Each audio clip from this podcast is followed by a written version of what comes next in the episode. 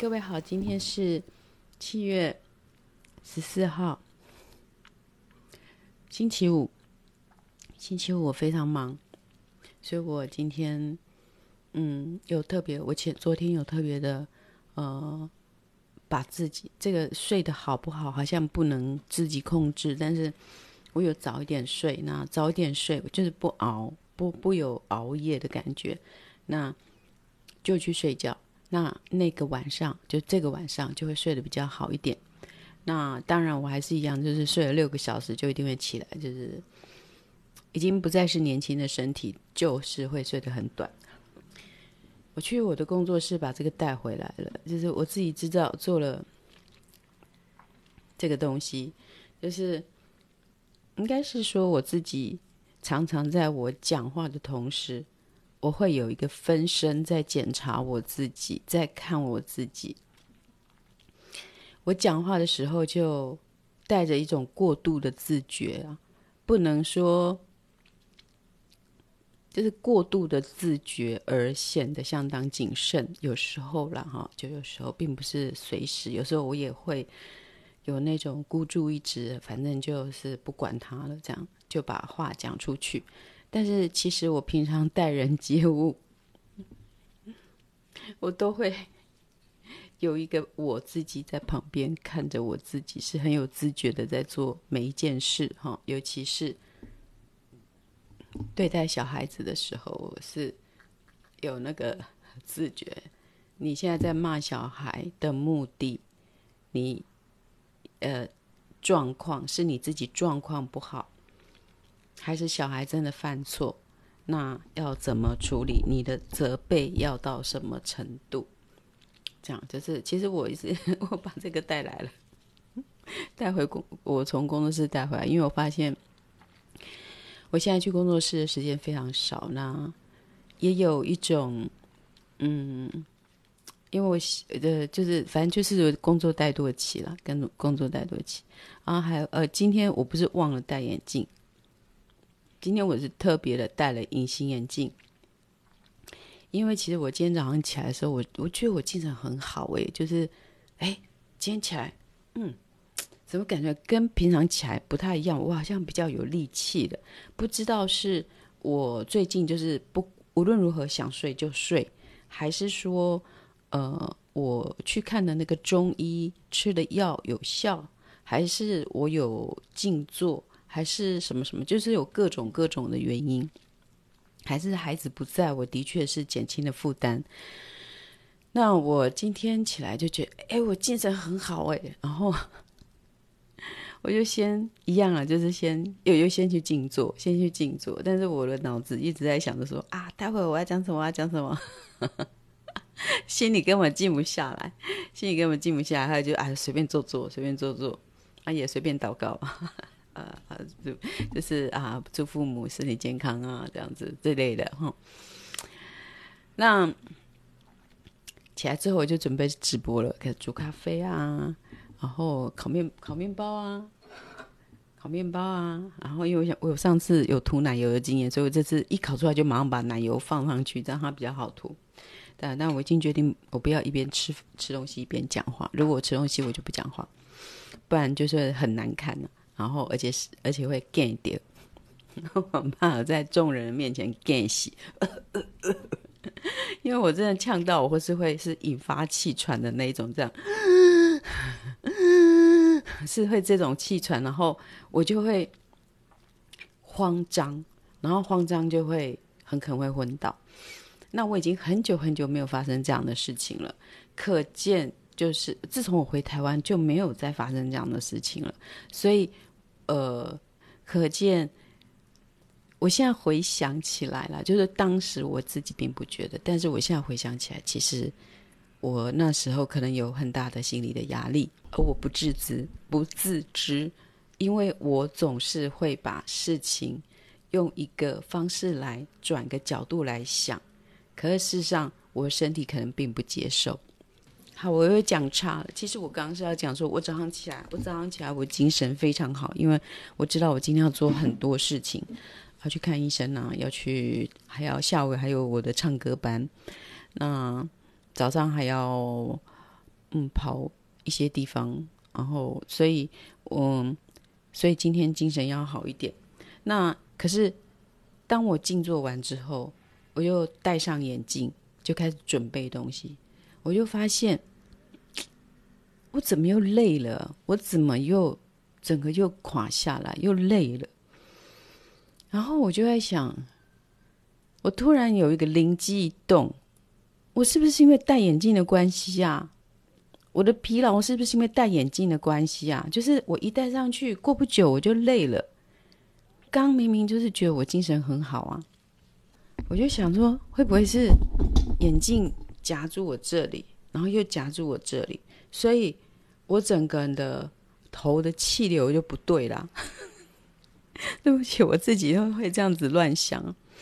然后我戴这个是，所以我现在戴隐形眼镜，呃，四百度，我我近视有五百多度，但是我戴的是四百度，所以我这样的距离可以看得到。然后如果要再看更近，我就要戴老花眼镜。然后我很喜欢戴老花眼镜哦，因为眼睛，因为眼睛会变大，因为眼睛会变大。所以我很喜欢戴老花眼镜，然后嗯，我就在想，是不是眼镜使我变得疲劳？嗯，然后戴隐形眼镜的话，就会觉得眼睛是很灵活的，就是不是被局限在那个框框里面。所以我今天就想说，是不是因为我以前都是戴眼镜的关系，而使我觉得疲劳不堪？疲劳不堪，那。所以我刚刚就把我的眼镜拿下来。其实我在家里都忘记戴眼镜。我不是有一次直播嘛，直播到一半才发现说啊，我没有戴眼镜。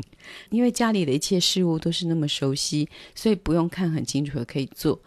那后来我就把眼镜拿下来。我刚刚本来是有戴眼镜的，后来发现我说我一戴眼镜，然后去准备什么泡咖啡的什么，就突然就整个人的不拉的，就是。整个人就疲倦下来，然后我就想说，会不会是眼镜的关系？这里是不正确社团，就是我会发表不正确的观观察、不正确的观察、不正确的看法，所以我就去把眼眼镜戴起来。那你知道有？就是已经眼睛已经退化的人，哈，就是像我们这种年纪，只要过了四十岁，你的眼睛就会退化。四十岁之后，你们的同学会是先讨论眼睛，眼睛哦，你眼睛怎么样怎么样？然后五十岁之后就开始讨论腿啊，我的脚啊，什么什么炎呢？什么脚底筋膜炎呢？然后牙齿啊，什么，就是每个年纪、每个时代的同学会讨论的重点都会不一样。那四十岁以后就讨论眼睛啊，谁先谁先老化了这样子，好，那其实就是眼睛的一种退化。那嗯，可是我不想去，我我对于那个眼睛镭射，而且我已经年纪大了，就是眼睛镭射我不是很有信心啦。就万一镭射失败了，那我不就瞎了吗？我不就瞎了吗？我不能瞎，我不能瞎。虽然瞎了可以成为生命的斗士，但是我我不要，我只要生命的慵懒，慵懒的过我一生就好了。所以就是我也就一直没有去接受什么镭射镭射扫那个做那个眼睛的，所以我就是戴着一副呃度数不足的隐形眼镜，度数不足就可以看，就是远近就是远的看不太清楚，近的。也看不太清楚，但拿远一点就可以看得清楚，就这样。那眼镜的好处就是远的看得清楚，然后近的真的看不清楚的时候，拿起来就可以看，这样子。好，所以我一我以前就有说过啊，小孩子近视不要那么那么担忧啦，就是不要到了那个什么，不要变成什么青光眼或者是什么黄斑部病变，他有一点点近视是非常棒的啊。因为人生很长啊，现在人生不是活到五六十岁，现在人生是活到九十几岁，听起来是不是觉得很累啊？九十几岁，所以你的眼睛还要用到九十几岁。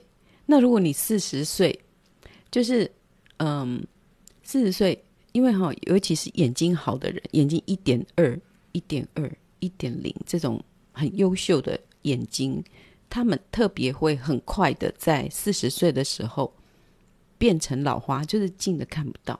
所以他们可能三十八岁、四十岁就开始看不到，他要戴另外一种眼镜。所以，哎呀，大家命运都一样啦，就是他们会还是会戴眼镜，然后反而是我们这戴已经戴习惯了，所以就就看比较看得开啦。然后要看近的，那拿起来我们就可以看近的。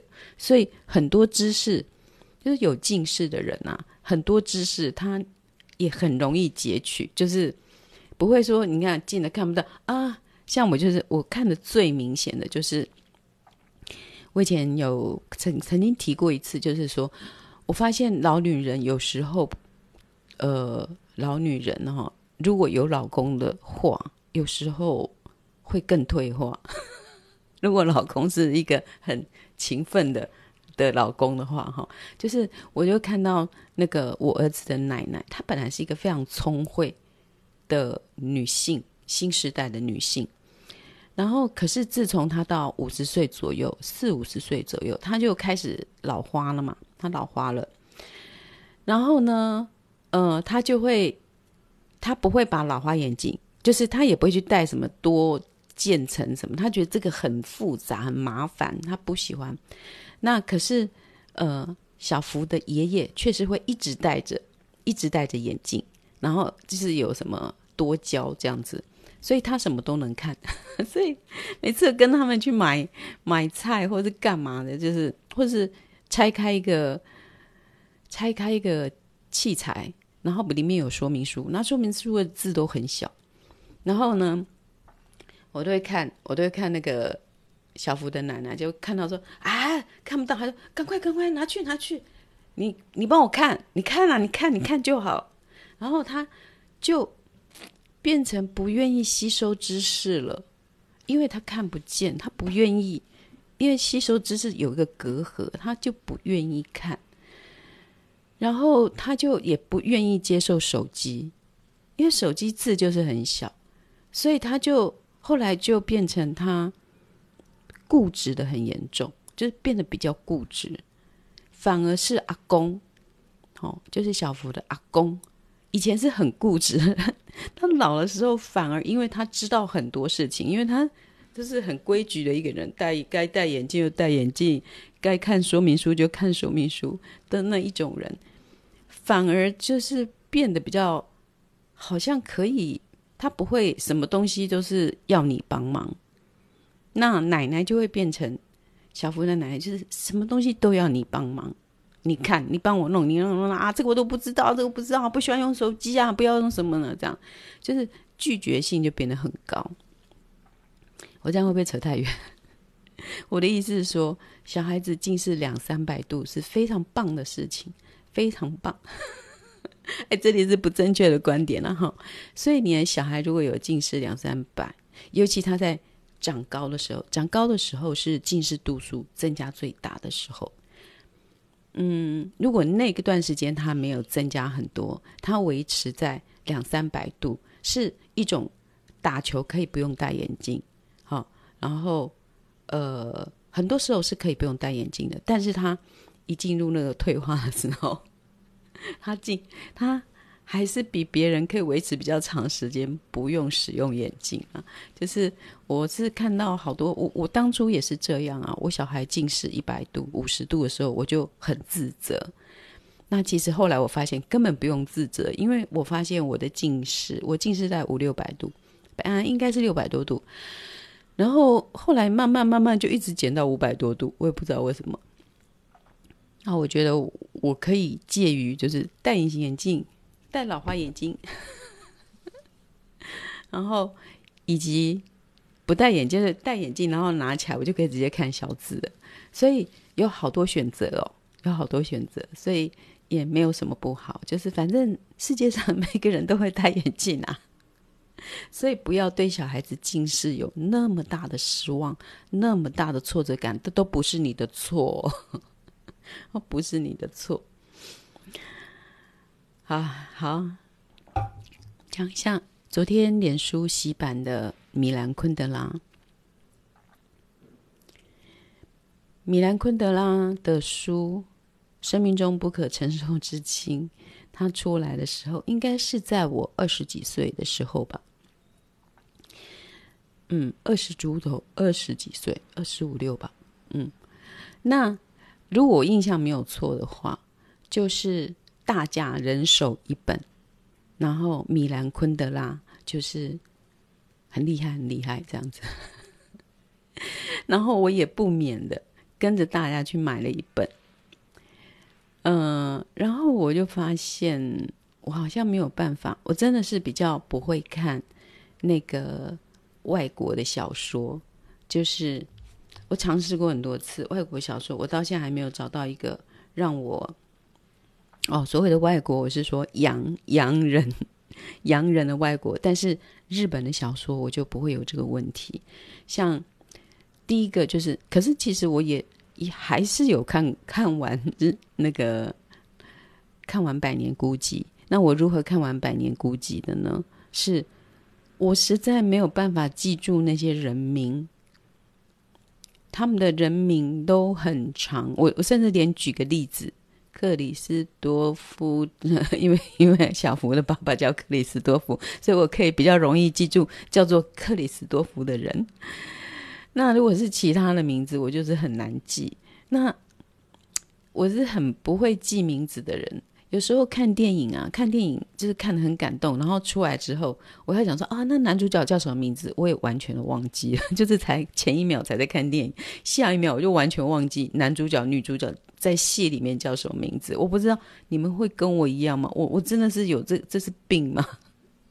我真的是看完电影然后出来，我要写个什么？哎啊，这部电影很好看，因为男主角，嗯哎讲不出他的名字，我知道说男主角。然后那个戏剧也是啊，剧看了十几集，我还忘记是哎，好莱坞教父，Dandy 是谁呀？是哪一个是 Dandy？我就我就没有再记名字，就是我记名字就是很差。所以当年我在看马奎斯的《百年孤寂》的时候，因为大家都说很棒啊，很棒，然后我就觉得，身为文艺青年的我，怎么能够不没有看《百年孤寂》呢？我看了好几次都气输，然后到最后我就发现说，我的问题在于人名，因为我签我连不起来，所以我就自己做了一个年表。做了一个表，然后自己在旁边写写他叫什么名字，他是谁的谁，他是谁，他的下一代是谁哈。然后我几乎是每翻两页，我就要去看那个年表，就看那个人物表，他们的家庭树状表这样子。那这样我有把它看完。可是其实老实说，那些外国的作品啊，我就是很不会看。虽然我买了米兰昆德拉，而且。我有个朋友说，他并不知道米兰昆德拉是谁，这太不行了吧？这太不行了吧？至少要知道一下，你那没看过他书，也要知道一下。那那我敢说，我买了米兰昆德拉的《生命中不可承受的轻》，我真的看不懂。在二十几岁的我，真的看不懂。然后那些人名，我都对不起来啊！我我有下载了那个四月版，四月版哈。我说真的，我第一个困扰，我第一个困扰就是人名。我第一个困扰就是人名，并不是说我不认为我看书我的感受性不足，我不认为我的哲学性的思考不够，不能说很厉害，但是我也不会不够。但是看那个看那个洋人 的小说，我就是有问题呀、我看一下，我我有下载那个，嗯啊，跟特跟特丽莎在一起好呢，还是特丽莎？因为他会有很多，我看一下，托马斯托马斯这样子，托马斯特丽莎这样，我这种名字就是在我的心中就是不会有一个形象出来。然后我以前小时候我看老外的电影。每一个老外，我都分不清谁是谁，因为就是都老外，我看不出什么劳勃迪尼洛跟那个那个谁啊，达斯汀霍夫曼。你看我我我只能够举出这两个例子，我看不出他们两个长得有什么不一样。我以前真的是这种眼盲型的，然后。我很多人的脸我不会辨，那老外的脸我辨别不出来哈，所以其实我跟老外，我跟西洋人是非常没有，我没有特别的喜欢西洋人，可是为什么我会去跟一个西洋人 生了个小孩？命运会记大声，我在唱，唱出阿吉拉命运。真的是命运安排，真的，我我对于老外的脸，我真的很不会辨识。但是，但当然了，经过嗯、呃、法国的这十几年的经验，我开始会辨识老外的脸。好，那有些女生的脸，我也都差不多，我都辨识不出来。然后，然后他们的名字对我来讲，也以前啊，以前我没有跟老外接触的时候啊，什么尼克拉斯啊，好。呃，丹尼斯什么的，这是我在我的脑海中就是没有办法有留下一点点形象或重量，所以我就是没有办法看生命中 不能承受的轻。而且我刚刚看了一下，在我开直播之前，我看了一下他前面几页，我就觉得嗯，这是一个蛮深刻的书了哈。那老实说，我真的很蛮不相信。我这个年纪，比我这个年纪还年轻人看得懂啊！在当年出的时候，他们看得懂，我真的很怀疑。然后，嗯、但我们的河道上全部都是，全部都是，呃，我的页面我可没讲，嗯，好，看我真的是很很很离谱、很离谱的一个人。生命中不能承受的轻，我差点说成昆汀塔伦提诺，不是。嗯，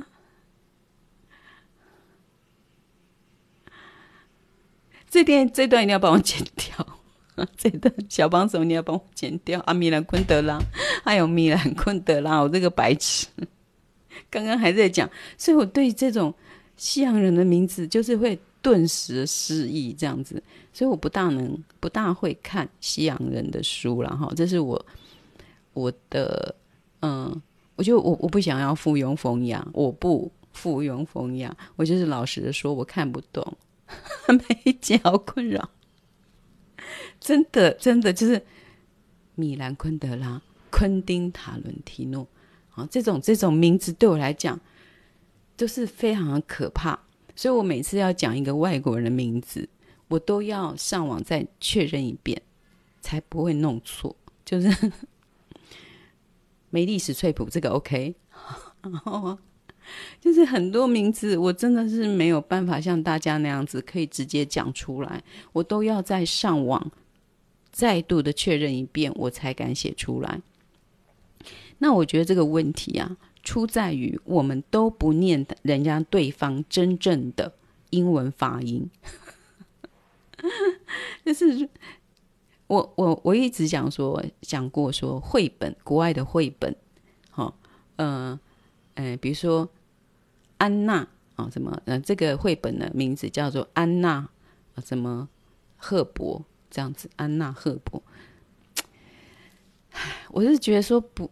我就觉得说，在教小孩子的时候，就要直接教他那个人的英文名字，不要翻译成中文，因为这个对他们将来在寻找这个作家的呃作品是很困难的。就是他他无法，不是说困难，他无法产生连结，他无法产生一种连结。所以，如果绘本绘本哦，其实我有一年是评绘本。我一年，我有一年嘛，就是中华民国优良读物，我是评绘本的评审。那我我第一个排斥的绘本，不是排斥，我先把它放到一边，除非他有很优秀的表现，我先把它放到一边的绘本，就是它的封面里面没有把原作者的原姓名写出来，这样子。那如果没有写出来的话，我就觉得对这个作者本身是不尊重的。这样子，比如说我的我的书翻译到国外，然后就只会写梅伊旭，梅一旭其实根本不代表我，他应该要印出一个中文许梅伊。然后里面可以是翻译的内容，没有关系。所以我，我我我对于绘本，就是绘本，就是大家都把那个，就是米兰昆德拉，就是反正写米兰昆德拉，这我会记不起来，我也记不起来，我必须要看到英文字。好啦，反正这是我的我愚笨的地方啊，我有许多愚笨的地方。你们看，你们看外国人的名字，然后在小说中都不会有困扰吗？都不会吗？有困扰的可不可以举手，按个赞，让我觉得我不不至于那么的孤单。然后，嗯，如果有我的朋友真的可以看得懂米兰昆德拉所讲的内容，我相信他是一个非常非常有深度的人。但是因为我他的书我没有看进去，但是以五十多岁的我再来看，或许我可以看得出他想要表达，我我可以进入他的内心，因为我就说过，我不敢，不管是看书、看画、看电影、看剧，我大部分都是在看那个导演或那个编剧的心在想什么，或者是那个演员的个性，这样子。就是当然我也欣赏剧，但是我都还会有一层心，就是说他们为什么要这样编呢？啊，那个那个人是不是我的朋友？编剧的那个人是不是谈得来，跟我谈得来？我常会用这种方式去，嗯、去看艺术作品，就是创作者跟我合不合得来。好，那有些人的作品他并没有非常好，但是你就知道说这个人跟我合得来。我是用这种角度在看所有的创作品。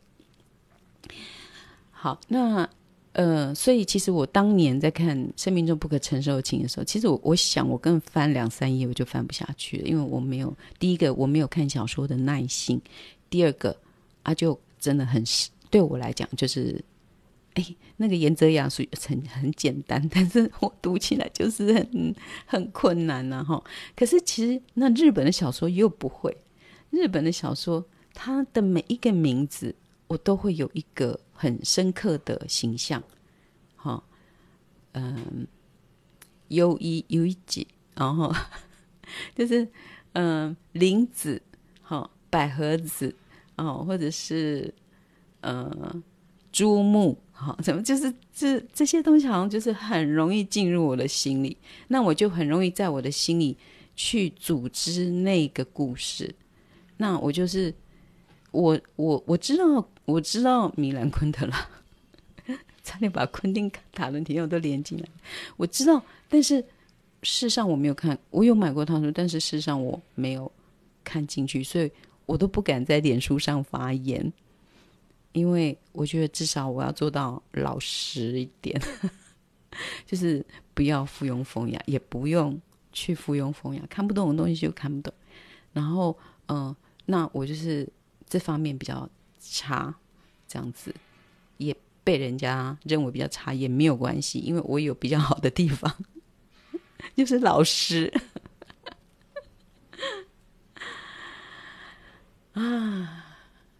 好了，最近我好像有一个，最近有接了一些案子啊，终于有，终于是被推着去努力工作，这样就。案给我的案子还不是都是我身边的朋友，就是嗯、呃，那个玉琴啊，霹雳娇娃玉琴，他就说他要做名片，梅姐我要做名片，然后我就唉，做名片没没有人要拿名片，你做名片要干嘛啦？然后他就说，可是他们做这种房地产的总是要递出一张名片呐、啊，就是没有名片不行啊。啊，还这种做名片的小事情就给我来走啊。然后我就说好了好了好了。可是其实就是一个名片这样子九成九公分，五公分乘五九公分的事情，我还是可以把它变出非常有趣。我就把它变了一个非常有，因为他说。嗯啊，总之就是我我在他平常告诉我的话里面，然后我就把它做成一张很特别的东西，然后而且不用去印刷厂，就用自己的列印机来列印就好了。然后要几张列印几张，因为有时候你跟印刷厂讲哦，一来就要五盒啊，五盒 发都发不完，所以我就跟他说，我去买好一点的纸，然后自己在自己的列印机印。然后所以我昨天就做了一个工作。然后呢，嗯，接下来好像还有一个工作，就是出版社有一个出版社请我读书，然后我就跟他说：“不行不行，我读书很慢呐、因为我是一个会看到喜欢的段落，或者是那一页我很喜欢，我会一直重复读，然后划线，然后我我下次翻开的时候还会去翻开我前次划线的地方，但是我读书真的超慢的啦。”超慢的，但是我读书就是，所以我读的很少。可是我敢说，我读书都是有读到我心里面去。因为为什么我要重复读？因为我它印证了我的心。我说过，就是说，其实我读书没我看书了，不要说读书，就是我看书是印证了我自己的生命经验，所以我很少在书中学习到什么。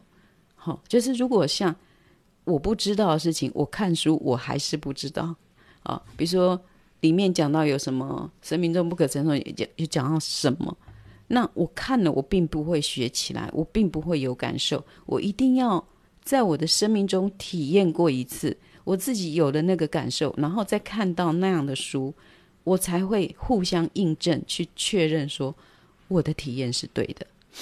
我的体验是跟一个大师是相同的，所以我个人的阅读并没有办法，我不是从阅读去获得知识、获得东西的人。阅读是让我印证我的生命经验，然后所以我会读书为什么很慢？因为那一段印证了我，也不不是说我的遭遇，而是说我一个极光片语、一个幽默感，或是一个。哎呀，我怎么想都想不到这样子可以这么确切的形容我心中我感受，然后我就会不断的阅读，就是感觉不断的在阅读我自己。好，所以我看书，我看书不是学习，对不起哦。对于一直鼓吹看书是学习的人，我这边就是不正确的观念。我看书不是学习，我看书是印证。印证我的感受，然后如果书中有我不懂的东西，我就是不懂，我就是看没有进去。我必须要在生活中遇到之后，我自己有个感受，然后突然间发现一本书或者那个作者想的跟我一样，然后我就会觉得我跟你是好朋友，我们两个有一天一定会相遇。我每次看书都是这种感受，然后，所以，所以我河道上都是米兰昆德拉的时候，我就想说：哇，天啊，你们怎么都那么有知识啊？怎么这么那么有感受力啊？那么有哲学性啊？现在我没看过那本书，我说我都随便乱讲。好，那，但我觉得以我现在的年纪，或许我可以看得懂，看得进去。那，嗯，不过真的要阅读的东西。呃，实在太多了。如果我有空，会再重读一遍，因为毕竟大家都说它很好，我也要去感受一遍，来感受说他的好是大家所说的好吗？就像我有听过，就是某某大师在讲某某书，然后刚好那本书我看了，我非常非常的喜爱，因为那我太爱那个作者了。然后结果那个大师讲出来的根本就不是我爱的那个作者。他你是自己随便乱编的，好不好？我 就想说，少来在那边附庸风雅这样子。好了，我就是有时候会有这种叛逆的心，然后好，就是反正每人看书有每人自己得到的心得啦。就是有人是学习啊啊，我我是印证，我是印证，这样子。